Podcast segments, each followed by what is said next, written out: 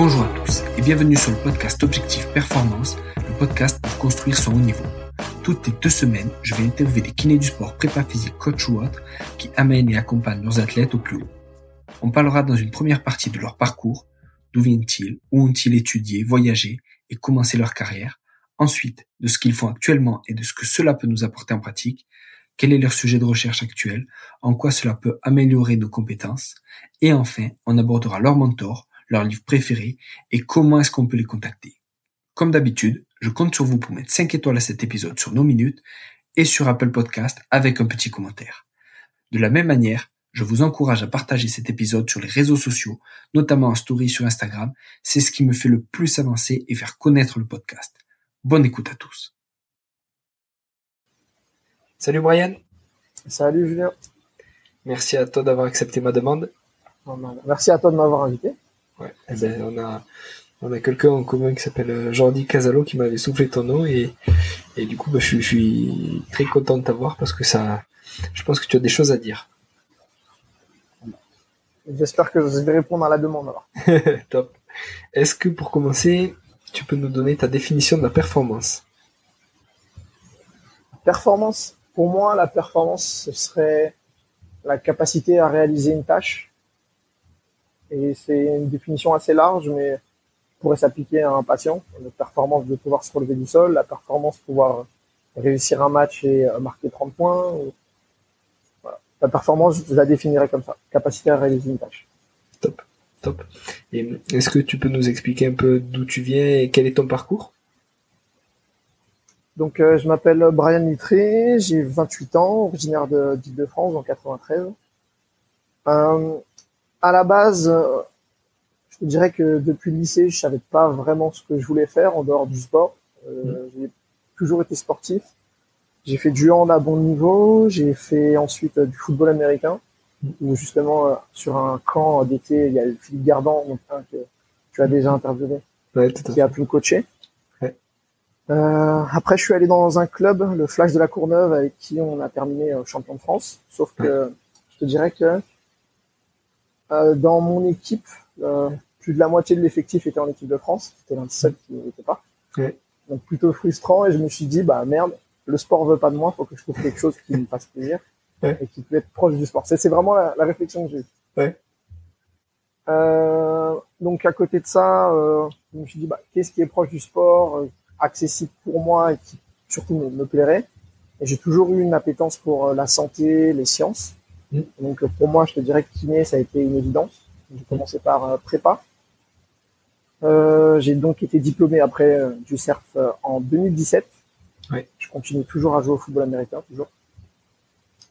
Et donc voilà, l'histoire commence ici pour mon parcours de kiné. Ouais. Et qu'est-ce que tu as fait après alors en 2017 Alors après 2017, euh, ça s'est enchaîné plutôt vite pour moi, parce qu'en fait, dès 2016, mon mémoire de deuxième année, je l'ai poussé en 2017, donc il a été publié en 2018 dans une revue à comité de relecture. Mm. Donc c'était sur euh, la prise en charge des syndromes canalaires et euh, les atteintes nerveuses. En fait, c'est un de mes premiers domaines d'expertise. et très vite, ça s'est enchaîné parce que lorsque je suis sorti de cette année également, je me suis déchiré les ischios Mm. à l'entraînement mm. avec le flash également et ça a mis fin à ma carrière. Donc en fait donc je jouais avec le flash, j'ai pris une petite pause pour les études, j'ai fait un peu de sambo, sport de combat russe. Puis j'ai repris le football américain, pas forcément dans la meilleure des shapes et donc euh, de la compétition avec les copains, on revient, on revient et la blessure, je te dirais qu'elle m'a mis un, plus un petit coup au moral qu'au corps parce que bah, je savais que je pouvais revenir mais que ça nécessitait euh, un certain temps. Mm. Mais euh, je trouvais que j'avais fait assez d'efforts, que j'ai pu profiter. Donc j'ai aucun regret parce que j'ai pu revenir au, meilleur niveau avec l'élite.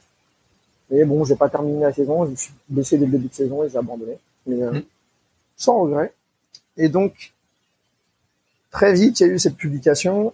J'ai eu la chance euh, d'avoir un kiné qui a payé une partie de mes études. Donc après, j'ai pu bosser avec lui. Mm. Comme j'étais en salariat, oui. Euh, bah derrière, j'ai énormément euh, écumé les données de la littérature pour euh, devenir meilleur en tant que clinicien. mieux comprendre ce que je fais et pourquoi. Mm.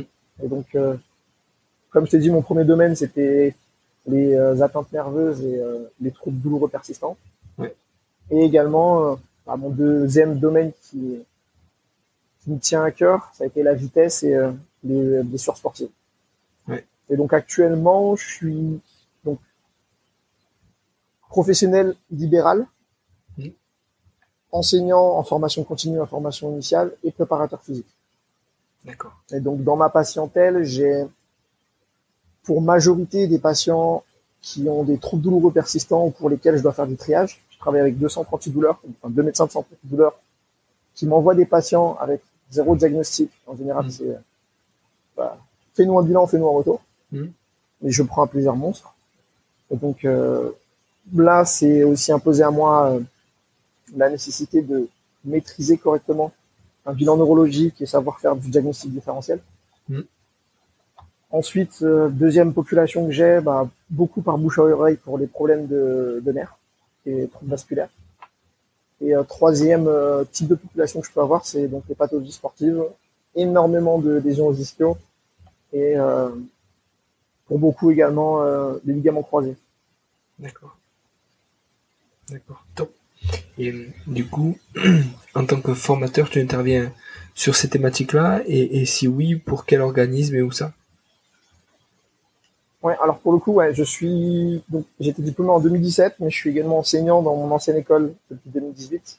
Mm. Euh, au niveau des problèmes nerveux, on s'est rendu, enfin, je me suis rendu compte qu'il y avait quand même un gap entre ce qui était censé être dispensé comme connaissance et ce qu'il y avait comme connaissance sur le terrain, que ce soit neurologue, rhumatologue, médecin, kiné, des choses qui, à mon sens, étaient plutôt étranges parce que je suis jeune diplômé, je sors euh, en ayant découvert des choses intéressantes et pertinentes pour mes patients, mais je me rends compte que bah, c'est pas comment dire, c'est pas ce qui est la priorité ni ce qui est inculqué. Et euh, ça m'a ça m'a semblé assez urgent de mettre le point dessus et de pouvoir euh, transmettre ces connaissances. Donc ça a été aussi par le euh, biais de biais de blog avec euh, Kinefact, Mm. pour lequel je fournis du travail gratuit en général à destination des étudiants ou des professionnels de santé. Mm. Donc ça, c'est depuis 2018. Et depuis ces billets de blog pour les problèmes neuro, on m'a beaucoup sollicité pour que bah, je puisse euh, dispenser des formations. Mm. Et en 2020, je me suis lancé, enfin déjà depuis 2019, je me suis lancé surtout grâce à Laurent Fabre, qui m'a beaucoup aidé à l'élaboration d'un article avec euh, qui j'échangeais, et qui est également formateur. Et qui trouvait que je, je pouvais apporter quelque chose, une vision, un phrasé ou autre qui parle peut-être plus à une autre population. Mm. Et donc je me suis lancé et euh, bah, jusqu'à maintenant, je croise les doigts, mais ça plaît et ça remplit. euh, à tout va. Et donc ça, c'est pour les problèmes nerveux. Et également, j'ai eu la chance, il y a eu un confinement, un confinement que j'ai rallongé de deux mois supplémentaires pour à la fois bah, prendre du temps pour moi, mais aussi euh, faire le point sur toutes les connaissances que j'avais pu accumuler à travers les congrès, les formations, donc euh, par rapport aux ischios jambiers, Ouais. les congrès, euh, que ce soit euh, Sport Congrès, Sport Physio Suisse Ouais. ou autres, Euh, les formations euh, de Carla Spling, de Jordan Mendy-Buchia, qui travaille avec euh, Jean-Benoît Morin, Ouais. les travaux de Johnny Kay, Bourne, etc. Et en fait, je me suis rendu compte que, pareil, les connaissances que je pouvais avoir pouvaient intéresser les gens. Donc, j'en ai fait un quatre gros billets de blog, pareil avec Kinefact. Mm. Et pareil, à partir de ce moment-là, j'ai eu pas mal de sollicitations pour euh, bah, peut-être pourquoi pas former sur ce sujet. Et euh, je me suis lancé. Et donc les organismes avec lesquels je travaille actuellement euh, en tant que formateur, donc j'en ai deux en Belgique, euh, Kimo Formation et euh, Team Physio. J'en ai peut-être un en Suisse, on m'a contacté, mais il faut que je on revoie les, les termes. Euh, en France, je travaille avec euh, donc euh, Jordi Casalo, Mhm. avec euh, SRP Formation. Il y a aussi Massamba Mbaye qui que t'as déjà interviewé, qui travaille avec eux. Oui. Et Clémence, bien aimé. Donc SRP Formation, Check Up Formation, qui est un organisme tenu par Rémi Ollier, euh, Mm. plus orienté euh, sens de la douleur, communication, euh, thérapie cognitivo-comportementale. Oui. Un organisme dans le sport, sport euh, Physiosport Consulting, Mm. euh, tenu par euh, Rémi Lancou et Ouais. Nord Mostefa, qui sont les kinés de l'Algérie, et de pas mal d'athlètes dans le foot de haut niveau, De le MMA, Mm. ouais, et d'autres sports. Tu connais Rémi? Ouais, ouais, euh, Quand tu ça vois fait, le travail qu'on discute. Ouais. Trop cool. Et, est-ce que oui, j'ai un autre, un autre organisme sur Lyon et euh, là, il y a pas longtemps, j'ai vu avec un organisme sur Tahiti également pour euh, faire des formations. Donc, je fais un peu partout en France, en Belgique, euh, dans la francophonie. C'est top, top. Et t'as bossé du coup, on va dire, t'es revenu à un de tes premiers amours puisque t'as bossé euh, avec l'équipe de France de foot US. Hum, comment tu y es arrivé et, et est-ce que ça t'a plu? Qu'est-ce que qu'est-ce que tu as fait là-bas? Alors, comment est-ce que j'y suis arrivé? Euh, J'y suis arrivé par euh, l'un des kinés de l'équipe de France, Marwan, euh, en fait, qui m'avait quand même suivi quand j'étais jeune et qui a continué à suivre les travaux que je faisais et dont les travaux sur les disques. Et on a beaucoup, beaucoup discuté. Il voulait absolument qu'on soit ensemble sur une prochaine campagne équipe de France. Bah, moi, je lui ai dit, bah, je suis partant, hein, ça, ça peut euh, totalement faire partie de, de mes envies. En plus de ça, c'est des campagnes où il y a encore euh, mes amis et euh, mes coéquipiers qui sont actuellement en équipe de France. Donc, je me suis dit, si je peux lier à la fois euh, Mm. le travail et le plaisir parce que je m'occupe de personnes qui lui sont chères, bah, c'est parfait. Malheureusement, juste avant le stage équipe de France, il y a eu un problème qui a fait qu'il n'a pas pu venir. Donc j'étais Mm. avec un autre collègue qui, euh, je crois s'occupe, ouais, il s'occupe du Flash de la Courneuve également actuellement. Euh, Ale- Alejandro Popescu, c'est aussi un ami de, de Rémi, super mec. Et donc on est parti pour cette campagne équipe de France en Italie. Et malheureusement pour moi, ça n'a pas été une très très très bonne euh, expérience professionnelle. Euh, en tant qu'expérience personnelle, c'était remarquable. Bah, j'ai pu revoir des, des anciens coachs, Mm. j'ai pu revoir des coéquipiers, les prendre en charge, essayer de les protéger. Mm. Professionnellement, je me suis rendu compte et euh, je m'en doutais que le milieu du sport de haut niveau ne correspond pas à une pratique, enfin en tout cas à ma pratique euh, pour la prise en charge des patients ou des athlètes. C'est beaucoup dans l'urgence sans bien sous-peser le ratio bénéfice-risque, Mhm. si on fait jouer un athlète ou pas. Euh, J'avais mis des trackers GPS sur certains de mes amis et euh, bon, on a pu voir que la charge de travail ne semblait absolument pas adaptée. D'ailleurs, il y avait- il y a eu plus de 20 blessés avant même qu'on joue le match. On n'a pas pu jouer le match. Voilà. Qu'est-ce qu'il y a eu d'autre? Enfin, En fait, bah, je vais pas après re- rentrer dans les détails, Mhm.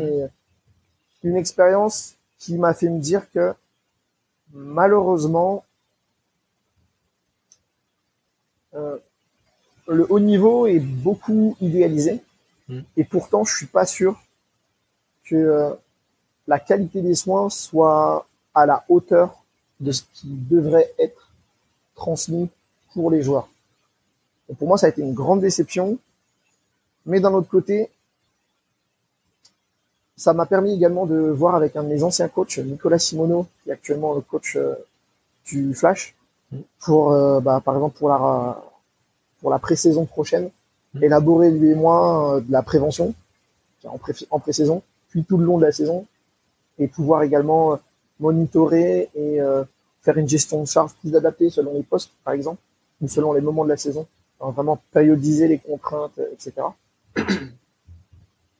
Et je dirais que après, je je sais pas si cette expérience n'a pas été concluante parce que au final, ce n'est quand même pas un sport de haut niveau. Mm. Par exemple, les joueurs doivent payer pour faire les stages d'équipe de France. Mm. Moi, ça, me, Ouais. ça me choque. Ouais. Mais après, il n'y a pas forcément les moyens. Mm. Alors que je sais que par exemple au rugby, au Stade Rochelet euh, ou autre, les moyens sont différents. Et là, on a un moyen pour euh, un data scientist, un euh, des coaching staff, les, pré- les préparateurs physiques parce qu'il y en a plusieurs, euh, le pôle médical et il y en a plusieurs.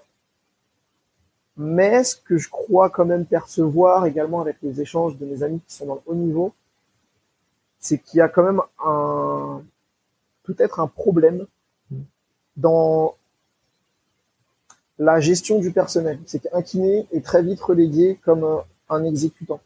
Hmm. Alors que dans d'autres modèles, euh, par exemple les modèles anglo-saxons, écossais ou autres, c'est euh, limite le pôle qui manage un peu tout le monde parce que l'objectif c'est que l'athlète puisse tenir sur le long terme, toute la saison.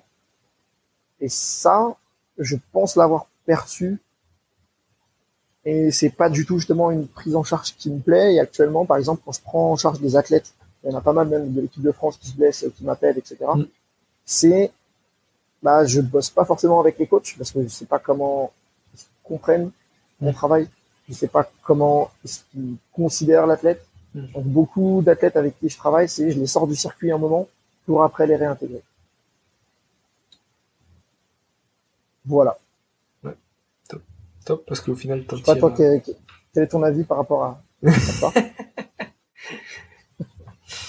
C'est compliqué à dire, mais c'est vrai que je, suis assez d'accord avec toi quand tu dis qu'on idéalise le haut niveau. Quand tu penses à haut niveau, tu penses à haut niveau euh, de moyens et tu penses que le, staff, et même le staff médical, moi, dans ma tête, depuis toujours, ça doit être les meilleurs. Et, et c'est vrai que j'entends régulièrement dire qu'il y en a qui sont très bons, mais que c'est assez hétérogène et qu'il y en a qui sont là euh, parce qu'ils ont eu un coup de chance sur un moment et parce qu'ils ont été là au bon moment, etc. Et qu'au final, c'est pas toujours là où on trouve, euh, on va dire, les personnes les plus euh, compétentes. Mais, mais c'est vrai que pour tout le monde, le haut niveau représente l'élite et quand tu penses à l'élite, tu penses voilà, tu penses les meilleurs et donc tout doit être mis en œuvre pour que on va dire la méritocratie fasse que les meilleurs sont les meilleurs, quoi. Tu vois, entre guillemets. Mm. Mais apparemment, de, ce que j'entends dire, parce que j'ai j'ai pas exercé à, ce niveau-là, mais de ce que j'entends dire, c'est beaucoup plus euh, euh, complexe et hétérogène que ça, quoi. Moi, je trouve que c'est très complexe et au final, je pense, un peu comme Jean-Benoît, d'être privilégié de ne pas justement faire partie d'un staff et de pouvoir prendre le temps de faire des choses Mm. Parce que lorsqu'il y a une blessure sportive, il y a, alors déjà, il y a plusieurs notions. Déjà, même pour une blessure qui n'amène pas à un temps d'arrêt, en gros, euh, la petite entorse de cheville, on met un strap, euh, et hop, tu continues de jouer et tu vas pas t'arrêter, tu vas faire tes entraînements, tes matchs. Mm. Bah, déjà, il y a une notion, stairs et collaborateurs l'ont mise en avant, de fenêtre de vulnérabilité où les athlètes sont beaucoup plus à risque durant cette période. Mm. Moi, je suis pas à l'aise avec un risque qui commence à devenir intolérable. Mm. J'aime pouvoir gérer, faire en sorte que vraiment mon athlète, la personne, on va pas prendre le focus sur les deux trois matchs, mais on va essayer de prendre le focus sur la, saison, la carrière, la carrière. Mm. enfin, pour moi, c'est important. C'est pour mm. ça que pas mal de patients que je peux avoir, beaucoup avec des récidives, des récidives, des récidives mmh. jambiers en athlétisme, au football, ou même au foot, je leur dis dès la première séance, ce que je te propose, c'est que là, je te sors du circuit deux mois, hmm. voire trois. Ça veut pas dire que tu vas pas jouer de match, mais ça veut dire qu'on va essayer de contrôler tous les facteurs hmm. qui peuvent interférer dans notre prise en charge pour que tu reviennes à 100%. Après, on en reparlera de toute façon de l'éducation des patients, mais hmm, je me sers de mes compétences en sciences de la douleur pour amener le patient également à être proactif. Et en fait, je trouve que dans certaines situations, et c'est normal, c'est lié aussi à l'enjeu du sport, le retour au sport amène à un risque qui est plus ou moins tolérable. Si on mm. prend euh, les Jeux de Beijing en 2008, euh, il y avait un athlète chinois, je crois qu'il faisait du 110 mètres haies, si je ne me trompe pas, qui était le ah, héros national. et pourtant, il était blessé. Et ce qui s'est passé, il a pété, mais c'était limite, c'était anticipable cette blessure. Mm. Mais je comprends bien que bah, c'est quand même un événement exceptionnel. Euh, euh, si, tu prends un autre événement au final qui s'est bien passé, c'est là pour le Super Bowl, tu as le safety des, euh, des Rams, Eric Weddle, qui s'est qui s'est déchiré le pectoral mm. durant le premier ou deuxième quart-temps. Il a quand même continué le match. Mm. Et bah, au final, ils ont gagné. Mm. Donc il y a ce risque qui est pas du tout simple à gérer parce qu'on doit dealer avec l'athlète avec le coach, avec le prépa, avec euh, nous-mêmes, avec la pression euh, hmm. de bah, si je dis non à un athlète, euh, hmm. est-ce qu'il aura encore confiance en moi? Si je dis non, est-ce que le coach il va avoir confiance en moi? Est-ce qu'on va me virer du club? Je dis pas que c'est facile. Mais par contre, d'un autre côté, il y a quand même des, une qualité de soins minimale, à mon sens, à essayer d'obtenir en club ou en centre de formation. Et j'ai pas mal de jeunes du 93, Mm. euh, des, des petits frères d'a- d'amis, etc. Euh, j'ai des amis qui ont joué en NFL, des amis qui ont, qui ont côtoyé euh, le sport de niveau au Canada, qui me racontaient des prises en charge qui me semblaient plutôt déconnectées de ce que ça devrait être également.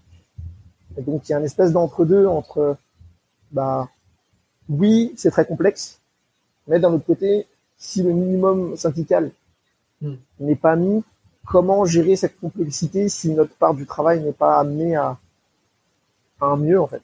Mm. Donc, euh, c'est pas une question facile, mais je trouve qu'il y a des choses à peut-être à modifier dans actuellement dans le sport de niveau. Mm, Carrément.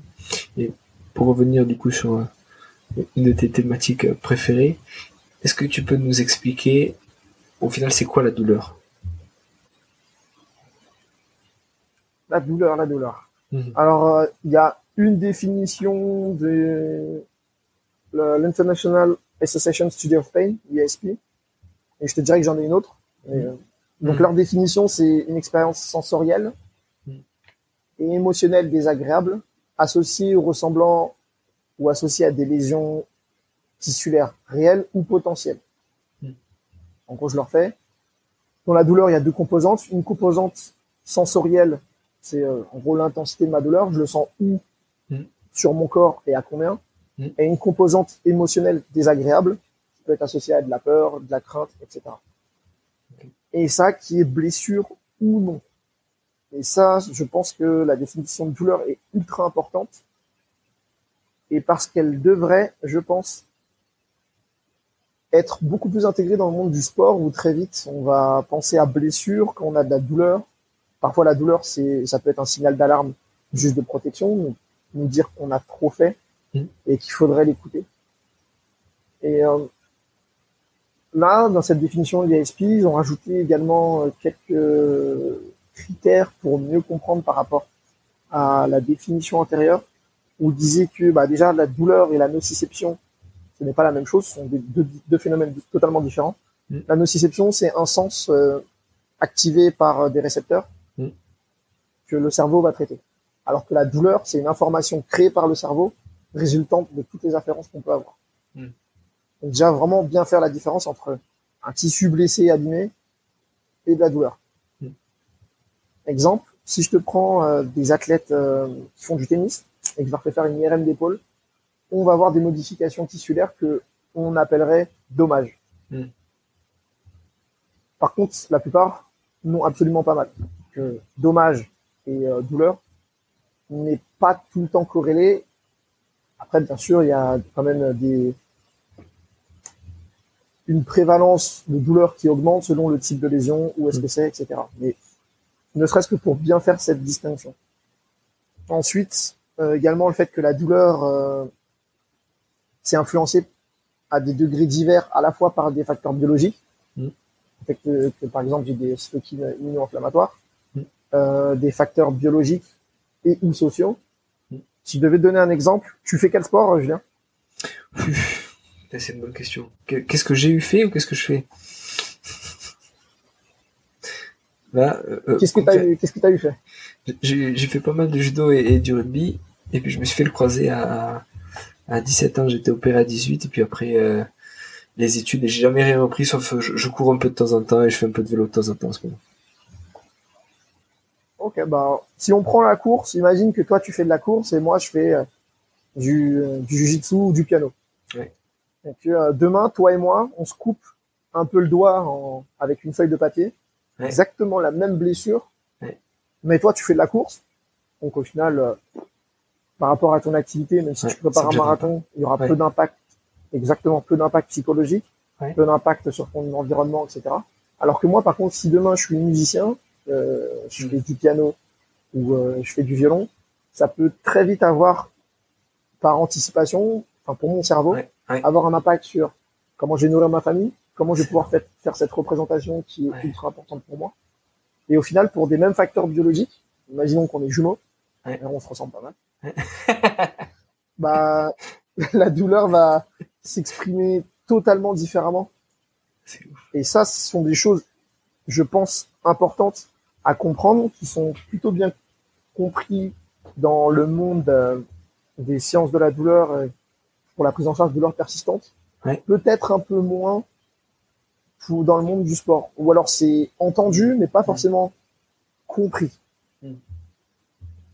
Et euh, donc après, il y a également d'autres items en lien avec le rapport à la douleur et la personne, toujours hmm. dans la définition des SI.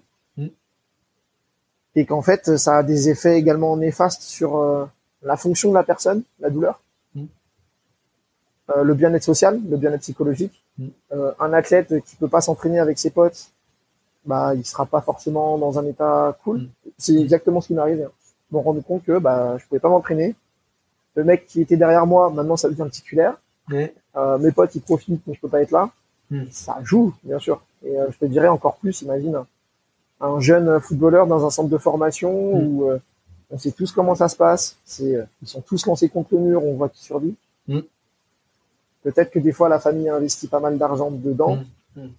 Et on peut avoir des situations particulières où euh, une blessure sera ignorée ou sera pourra la douleur en tout cas pourra s'amplifier par un contexte particulier. C'est si je reprends ton exemple, ça veut dire que euh, moi, j'aurais euh, moins de chances de le ressentir. Euh, comment je pourrais dire? J'ai plus de chances de le ressentir moins fortement pour la même blessure, puisque entre guillemets, je m'en sers pas pour ce qui me fait du bien, c'est-à-dire le sport, alors que toi, tu en as besoin pour ton activité qui va te nourrir, tout ça. Pour toi, c'est tellement important que tu augmentes le, le risque que cette blessure soit ressentie plus fortement. Je te dirais que la perception de menace par ton cerveau, va être différente selon le contexte. C'est que mm. toi, la perception de menace, c'est bon, bah, je me blessure au doigt, euh, je mets un pansement, je mets un mm. strap, euh, ma vie est belle. Ouais.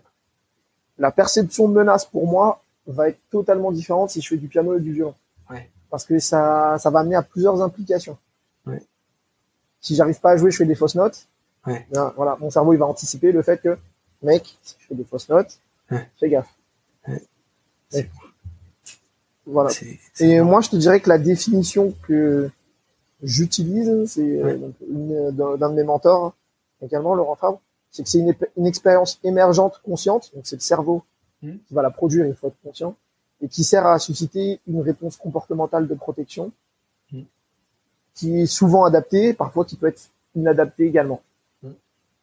Et bien sûr, ça a un impact sur la performance. Euh, on a pas mal de données sur le fait que euh, quand tu as un excès de nociception, tu as de la difficulté à recruter euh, tes muscles.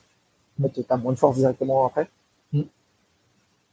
Impact social, par exemple, si je te prends mon, ou même sur la qualité de vie, si je te prends mon, mon premier domaine d'expertise, les atteintes neuropathiques, mm. on se rend compte que les patients qui ont des douleurs neuropathiques, la plus grosse plainte, ce sont des fourmillements, ils ont du mal à dormir, etc. Sauf que si tu n'arrives pas à dormir la journée, tu es hmm. moins réfléchi, plus sur les nerfs. Quand tu as de la douleur tout le temps, je peux te jurer que tu n'es pas en bonne santé et, hmm. et, surtout pas dans un état qui te permet d'avoir des relations sociales sereines, saines, mmh. épanouissantes. Euh, tu as même des études qualitatives qui sont géniales où on demande aux patients justement, vous avez des douleurs neuropathiques, expliquez-nous comment vous le vivez, comment ça se passe au quotidien avec mm. vos proches, euh, vos petits-enfants, votre, votre, femme, etc. Il y a le témoignage d'un patient, moi, qui m'a bouleversé, où il disait que, en fait, la douleur a tellement pris le dessus sur moi que la relation avec ma femme a été euh, complètement détruite parce que mm. j'ose pas lui parler de ma douleur. Je veux mm. pas qu'elle me voit comme quelqu'un de, de faible, fragile. Euh, ou de feignant, alors qu'en fait, j'ai pas les capacités de réaliser cette tâche. Donc, c'est quelque chose d'assez important selon moi à savoir identifier quand est-ce que c'est une douleur dangereuse au final, il y a une mm. blessure ou mm. pas, et de pouvoir le communiquer avec euh, mm, bah avec la personne en face de nous, avec le patient, avec l'athlète, savoir reconnaître quand est-ce qu'on est sur de la blessure ou sur de la bobologie, Hmm. par exemple. Ouais, donc faire du triage euh, et, et- et dire clairement à, à la personne en face euh, quel degré peut-être de gravité ça peut avoir. Quoi. Ouais. c'est top. Et, ça. euh, Sur pouvoir communiquer avec lui, quoi. Et justement, alors ça fait le lien un peu avec l'éducation, avec les, les patients ou les athlètes. Comment comment tu fais Qu'est-ce que comment tu gères? Est-ce que tu fais attention, tu vois, sur un peu comme euh, l'entretien motivationnel, tu fais attention à, à comment tu orientes le débat. Tu, tu fais des trucs comme ça Comment tu fais? Ouais, alors pour le coup, j'ai pas fait entretien motivationnel, mais euh, oui, j'ai été formé au- aux thérapies cognitivo-comportementales, euh, au TCC. C'est- Euh, là, si je te prenais par exemple que l'éducation des athlètes, on a beaucoup parlé de problèmes de nerfs, mais là on est sur un, un podcast de performance. Euh, je te dirais que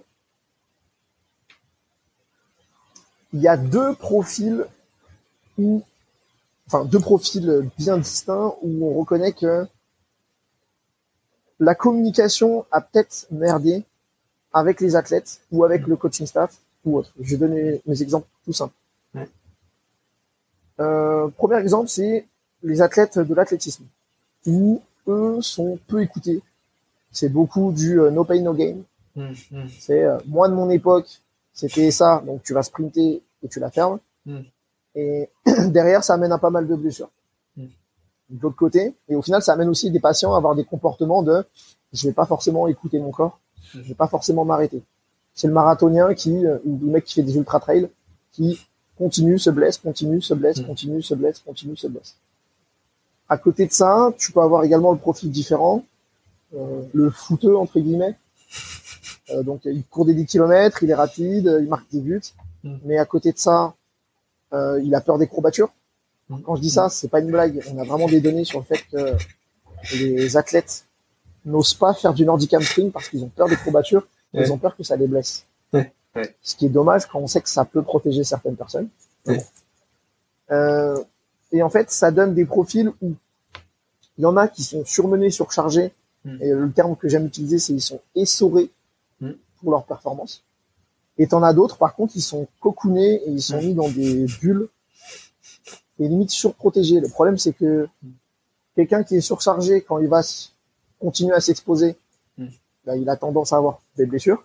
Et quelqu'un qui est cocooné, le jour où il va vraiment s'exposer, exemple au sprint, en fait, il va péter. moi, j'ai que le sprint en tête. Mm. Il va péter. Donc, quelqu'un qui a pas l'habitude de sprinter, il va péter.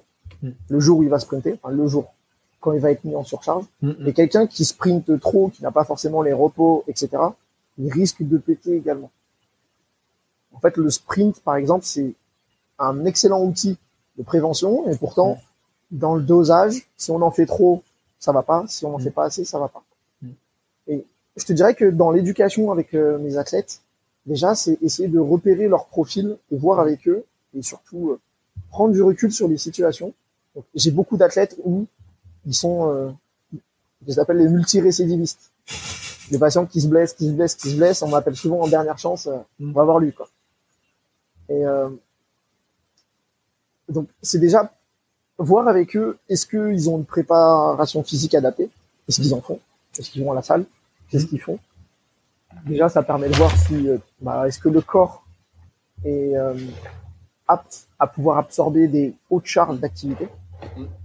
Et tu as l'autre profil également de patients qui s'arrêtent jamais. J'ai par exemple un ami qui est qui a entré en NFL, qui a été cuté euh, pendant les le début de saison, et là il continue de jouer en CFL et, euh, et en Allemagne, il fait des Mhm. doubles saisons.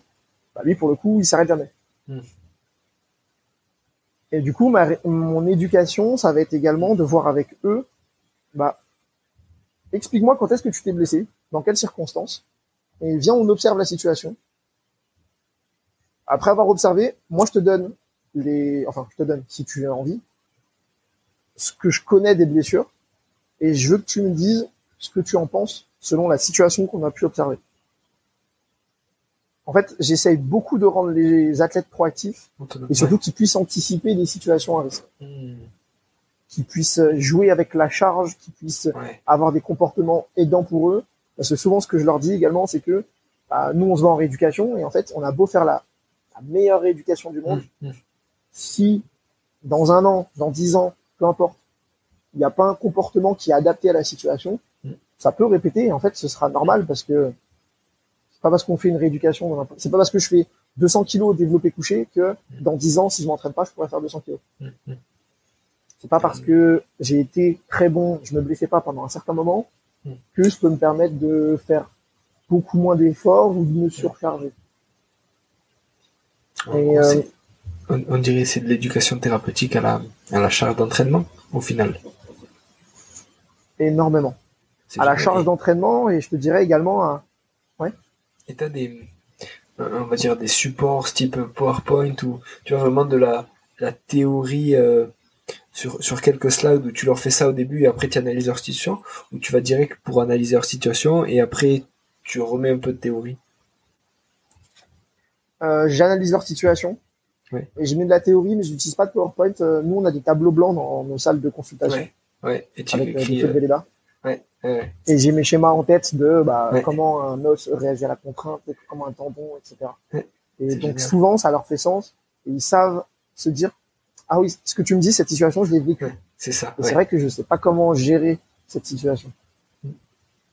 C'est énorme. Et euh, ce que je trouve intéressant, en fait, bah, moi, en fait, cette manière de travailler, c'est beaucoup euh, le monde des sciences de la douleur qui me l'a apporté. Mm. Et euh, je trouve que, en fait, le monde du sport et des sciences de la douleur sont deux mondes qui se comprennent peu au final. Mm. C'est que les gens qui travaillent avec des patients avec des douleurs persistantes sont très frileux à mettre de la charge. Mm. C'est le sportif euh, coucounier. Mm.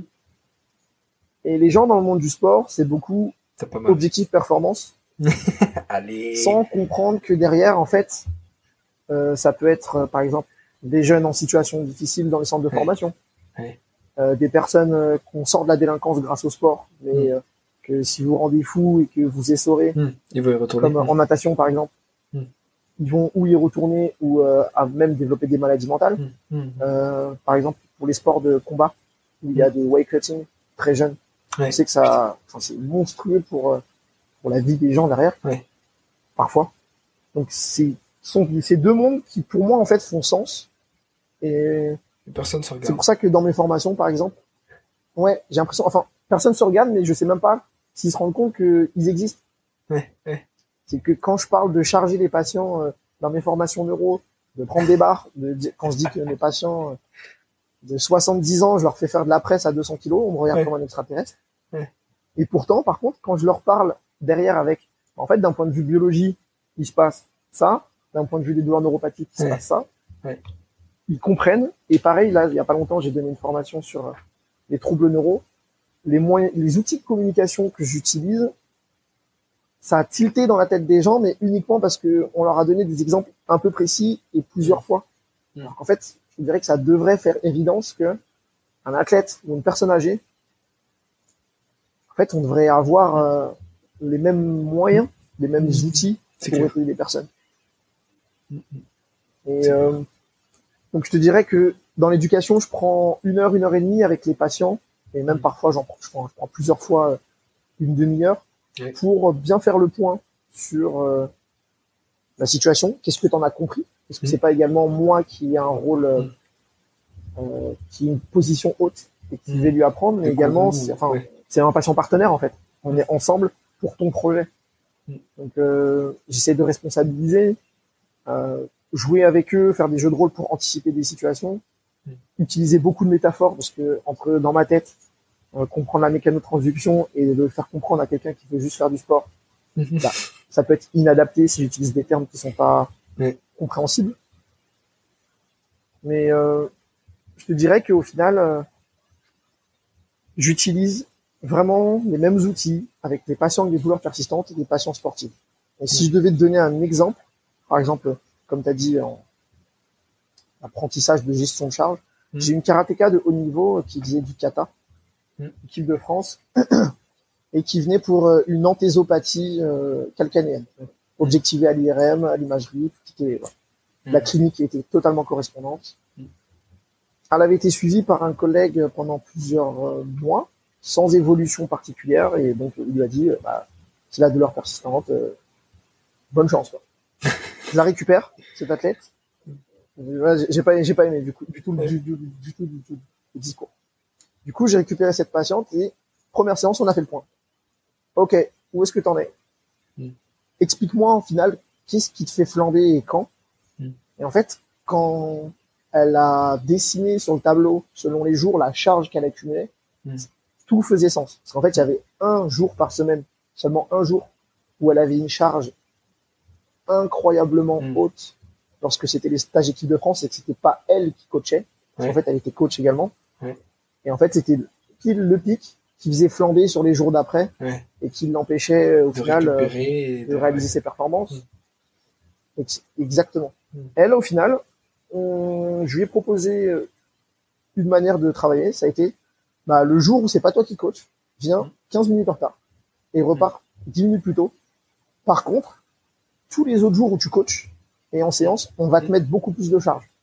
Comme ça, tu lisses. euh, Enfin, en trois semaines, on a eu un, ouais, au final, on a lissé la charge. Enfin, Mm. on l'a, on l'a atténué. La courbe de Gauss était moins, moins grande. Ouais, ouais, ouais. Du coup, bah, trois semaines, il y a eu plus d'effets qu'en plusieurs mois, Mm. uniquement parce que on a pris le temps ensemble, l'athlète et moi, de Mm. réfléchir. Mm. Si j'avais voulu faire euh, une prise en charge bête et méchante, je serais dit, bah, je fais de la quantification de stress mécanique, on augmente un peu, on fait des exos sur les pointes, etc. C'est pas adapté à un sportif qui fait des saltos, réception sur une jambe, qui enchaîne 20 katas à la suite.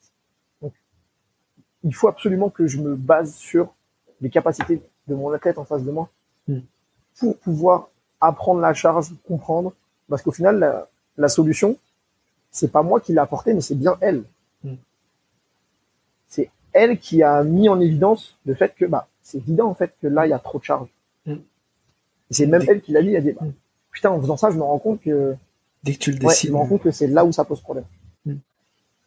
dès que tu le dessines, ça les frappe. Et ça, c'est, je trouve, euh, ultra fort. J'en ai pareil, j'ai un autre, euh, un athlète du MMA, euh, qui s'est fait trois fois ou quatre fois le mollet.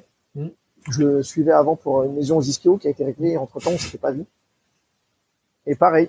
Attends, trois, trois, quatre fois. Déjà, est-ce que tu as fait la rééducation? Non. Bon, ça c'est chiant. Et derrière, euh, tu peux, tu peux m'expliquer les situations où ça s'est passé. Il a pris 10 minutes à réfléchir. Puis en fait, on s'est rendu compte qu'à chaque fois qu'il y avait un jour de prépa physique intense, Ouais. suivi d'un- d'une journée où il y avait du sparring, Ouais. ouais, il se blessait au, au sparring. Lui, par exemple, bah, dans la prise en charge, déjà, c'est oui, on fait notre éducation pour le mollet, Mm, c'est nickel. D'ailleurs, il va combattre dans, dans pas longtemps Mm. à Birmingham. Mais derrière, maintenant, il saura anticiper le fait que si il a un entraînement sparring, Mm. le jour d'avant, il va peut-être mettre moins d'efforts dans la prépa physique. Ouais. Ou s'il a un jour de prépa physique intense, il va mettre moins d'efforts euh, Mm. dans le sparring. Enfin, Mm. Il va s'adapter à ce que son corps lui permet de faire euh, comme activité. Donc voilà comment je gère l'éducation en général avec mes athlètes. euh. Et euh, j'ai l'impression que ça apporte ses fruits parce que j'ai très peu, voire pas de récidive. Enfin, très peu, on va dire très peu. C'est top. Et tu as fait la formation Altis aussi sur le sprint. Et euh, justement, donc, euh, en- encore une thématique qui, qui te plaît, c'est sur euh, les ischios. Qu'est-ce que ça t'a apporté, on va dire, pour, sur tout ce qui est vitesse max, etc. Et qu'est-ce que ça t'a apporté sur la prise en charge des ischios en plus? Alors ça m'a beaucoup apporté, pas de la manière dont je pensais. Alors à la base, euh, bah, c'est tout bête, mais le, si on repart sur les ischios, le mécanisme qui amène le plus facilement à des lésions d'ischio, donc c'est le sprint, qui est Mhm. également protecteur. Et en fait, je te dirais que c'est une continuité pour moi, c'est comprendre, euh, pour mieux comprendre la pathologie et son mécanisme, c'est comprendre euh, déjà le mécanisme, le sprint. Et Altis sont excellents dans ça. Et donc j'ai décidé de faire la, enfin j'en ai fait plusieurs, mais là surtout j'ai terminé la formation coaching euh, short sprint, donc 60, 100, 200, parce que j'ai également des athlètes de 60, 100, 200 au cabinet qui sont cotés et que je prends en charge en réathlétisation et depuis Altis en coaching également et on voit leur performance qui décolle. Mm. Et euh, alors je l'ai vu un peu comme euh, une bibliothèque euh, immense, Mm. mais je te dirais j'ai pas vu comme un puits sans fond où je me suis dit oula j'ai paniqué, mais vraiment comme euh, purée il y a plein de choses encore que je connais pas et que j'ai envie d'apprendre. Et ce que j'ai trouvé génial, c'est que c'était précis, c'était honnête sur le fait que ou c'était basé sur les données de la littérature ou sur l'expérience. Mm. Il y avait des tips de coach, parce que parfois rien que dans la consigne, ça modifie totalement le schéma moteur et le comportement moteur du patient. Mm. Exemple, sur un hip thrust, si tu dis à la personne de juste lever le bassin, elle va utiliser le dos. Mm. Si tu demandes de pousser dans le sol, elle va servir beaucoup plus de la fesse. Déjà, rien que dans la consigne, tu vas pouvoir modifier le schéma moteur et avoir un objectif différent. Mm. Euh, ce que ça m'a appris bah, déjà à nettement mieux planifier euh, le retour au sport par rapport au sprint. Mm. Ça, je trouve ça essentiel, bah, surtout pour le sprint, Euh, surtout pour les lésions disco, pardon. Mhm.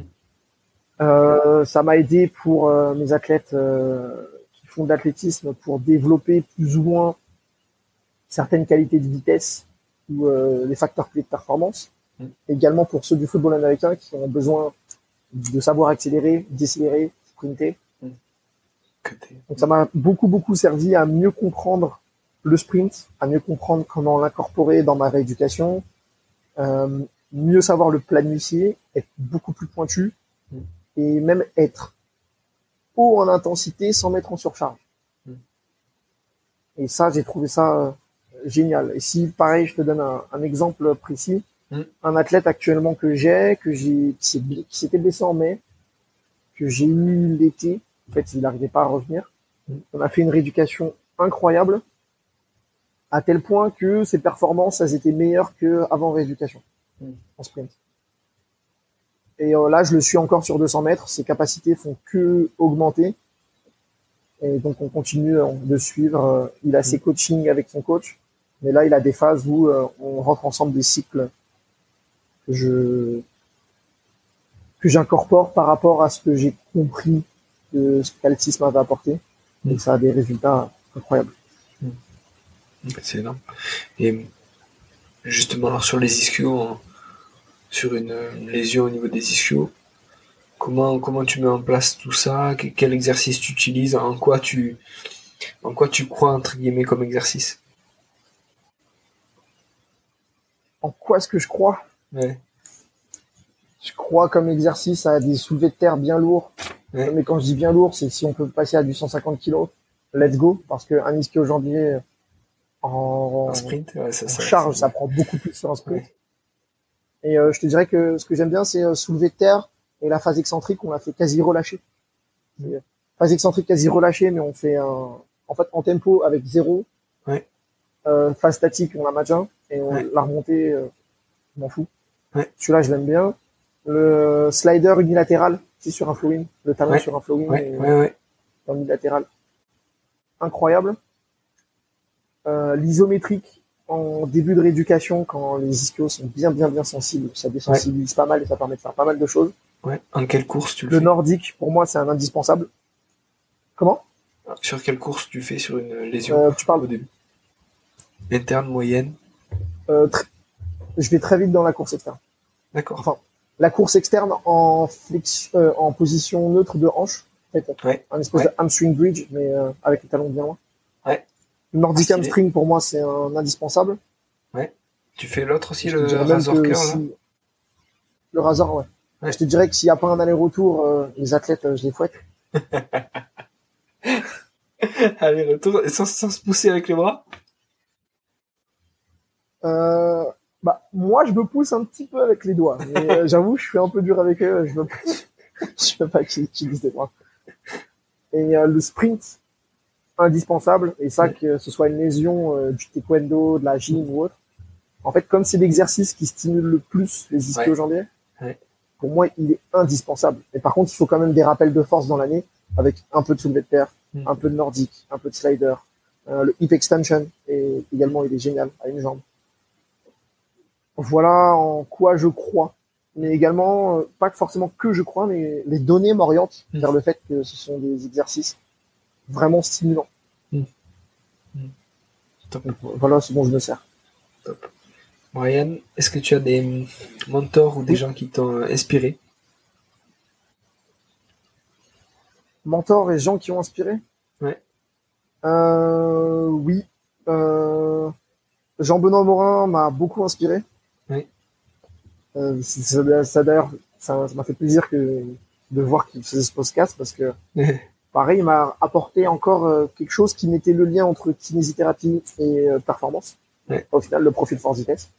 Avec les travaux qu'il fait, qui fait, je trouve ça remarquable. Mm. Son parcours de vie euh, est particulier et je me dis que si j'avais une autre vie, ça aurait été cool d'avoir essayé. personne qui m'a inspiré, mon ancien coach de football américain, Nicolas Simono, avec qui je travaille actuellement. Je dirais qu'il m'a changé vraiment euh, quand j'étais jeune, j'étais pas un délinquant, mais j'étais vite dans des situations qui n'étaient pas forcément aidantes pour moi. Et il m'a fait prendre conscience par le sport que, en fait, euh, si je voulais les choses, il fallait que je travaille pour ça. Si s'il fallait que je joue sur le terrain, bah, il fallait que je me donne, que je vienne aux entraînements, que je sois sérieux, que je comprenne mes jeux. Il m'a donné une rigueur de vie qui, euh, qui me, qui m'accompagne au quotidien. Mm. Ça, j'en serai toujours reconnaissant. Mm. Un autre mentor dans les sciences de la douleur, c'est euh, Laurent Fabre et Anthony Galini, mm. qui sont deux personnes incroyables qui ont un, qui ont un, un savoir-faire, mais également un savoir-être exceptionnel. Et pareil, ça m'aide également à, à tenter d'être une meilleure personne pour mes patients, pour mes athlètes, pour mes proches. Donc, euh, je te dirais, voilà, les personnes euh, inspirantes pour moi qui me viennent en tête. Ah, super. Très facilement.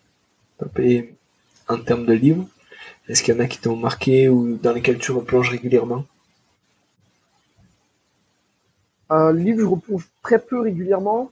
Si je, parle uniquement des livres, euh, déjà il y en a un qui est sorti il y a pas longtemps, avec qu'on a sorti avec Kinefact. J'ai pas participé, mais mes collègues l'ont fait. Euh, c'est euh, guide d'éducation à la douleur sur Kinefac. Il est gratuit, donc euh, si vous allez sur le site Kinefac, vous pouvez l'avoir. Je pense que pour ceux du monde du sport, ça peut être génial. Euh, sinon, il y a un premier qui m'a introduit dans les sciences du sport. C'est, je pense que tu connais Clinical Sport Medicine. Il y a une, couverture violette. C'est le premier volume Injuries. Je crois que c'est l'édition de 2000. 2018 ou 2017, et même dessus, c'est une coureuse, euh, je me rappelle plus de son nom. Euh, qu'est-ce qu'il y a d'autre qui m'a inspiré? Euh, le, Je crois que c'est Jean-Louis Chevassier, mais je suis pas sûr du prénom. C'est Fraude dans les labos. en fait, qui explique... tu connais ou pas du tout? Non, du tout, mais le, titre, il me régale.